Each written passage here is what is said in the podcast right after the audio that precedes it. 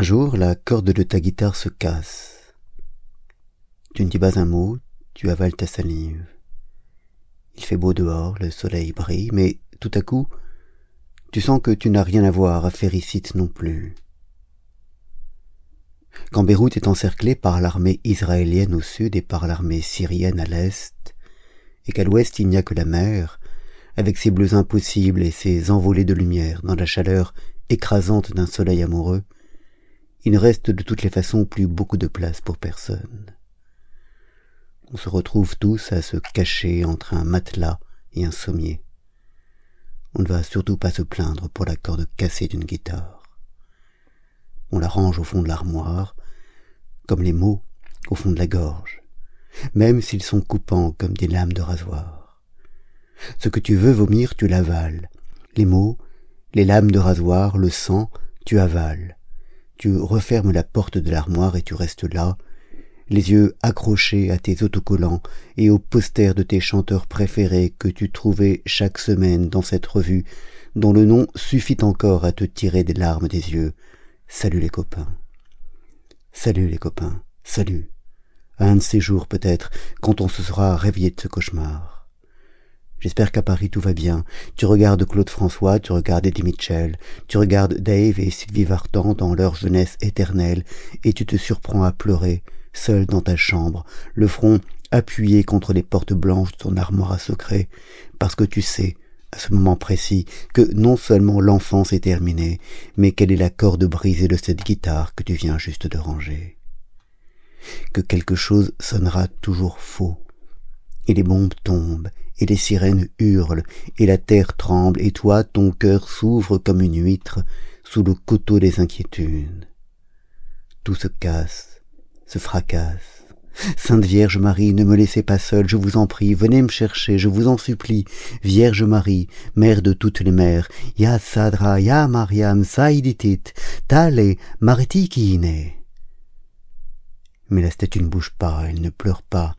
Les miracles, c'est pour les autres, les visions prophétiques, c'est pour les autres. Toi, tu n'as pas le temps, tu dois t'occuper de tes frères, de ton père, tu dois faire le repassage, la cuisine, la vaisselle, tu dois faire les bagages, fuir le pays, accompagner ta mère à l'hôpital et à la préfecture, comprendre les procédures des séances de chimiothérapie et celles du renouvellement des visas, comprendre les sous-textes des médecins, les espoirs, les désespoirs, les chutes, les rémissions et les rechutes, et puis l'interdiction de demeurer sur le territoire, alors les bagages encore, et l'exil encore, et la neige et le froid, et, au-dessus du cadavre de ta mère, tendre un billet de vingt dollars à ton petit frère pour le consoler, et devenir sa mère, avant d'aller enterrer ta mère et de te marier avec ton père. Pas de temps pour les miracles. Alors, dans le silence de tes nuits, pour tuer les germes des regrets, soir après soir, tu étrangles tes rêves, ta vie heureuse, tu l'étrangles, ta vie amoureuse, tu l'étrangles, ta vie libre, tu l'étrangles, tes rêves de voyage, tu les étrangles, tes amants de passage aussi, tu les étrangles. Tu étrangles sans trembler les enfants que tu as toujours voulu avoir. Ta fille aînée, à qui tu aurais donné le prénom de Waïda, tu l'étrangles. Ton fils aîné que tu aurais prénommé Aïram, tu l'étrangles, et ton fils plus jeune aussi tu l'étrangles, et ta dernière, celle qui n'était pas prévue, qui aurait été la source de toutes tes joies, même elle, la plus petite, la plus naïve, tu l'étrangles. Qu'est-ce qu'il pense que ça devient une fille de dix-sept ans, à qui l'on demande de ranger, bien pliés au fond de son armoire, les cadavres de ses rêves assassinés? Je suis pleine à craquer de mes rêves démembrés. La mer Méditerranée, c'est moi, et mes larmes se sont dessalées au creux de mes nuits. Mais après le saccage, on finit toujours par tout ranger, et quand il n'y a plus de rêves à étrangler, ça devient plus facile. On voit mourir sa mère avec détachement, on voit partir ses frères avec indifférence, on les voit réaliser leurs rêves sans éprouver la moindre envie. Tout semble normal. Que mon père, qui habite chez moi, dise à tout le monde que c'est moi qui habite chez lui, c'est normal.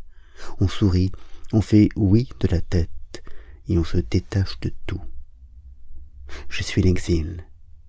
Je n'avais pas compris que rêver n'était pas pour moi et que je ne suis né que pour porter le chagrin de ma mère. l'humiliation de mon père et dégager le chemin pour mes frères.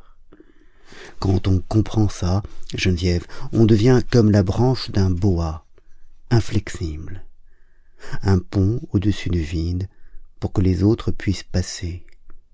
Les parents, il faudra bien que quelqu'un les accompagne, il faut bien que quelqu'un les rassure, même si ce n'est pas toujours évident et que les vents contraires sont forts à Winnipeg comme à Beyrouth. Il faut des ponts pour faire face, pour faire front. Et nous, nous sommes ces ponts, Geneviève, et nous devons tenir jusqu'à ce que le dernier des humiliés soit passé. Après seulement, nous pourrons lâcher. Alors ce sera la chute dans le noir merveilleux de l'oubli, le grand soulagement. Et peut-être que plus tard, quand tout sera enfin apaisé, quelqu'un se souviendra des ponts écroulés, et il dira Grâce à eux nous sommes en vie et des larmes se mettront à couler sur les joues de ceux à qui il le dira. Mais ça, Geneviève, ça, toi et moi, ici, dans cette chambre, nous pouvons simplement l'espérer en silence. Pas plus. Pas plus. Non. Pas plus.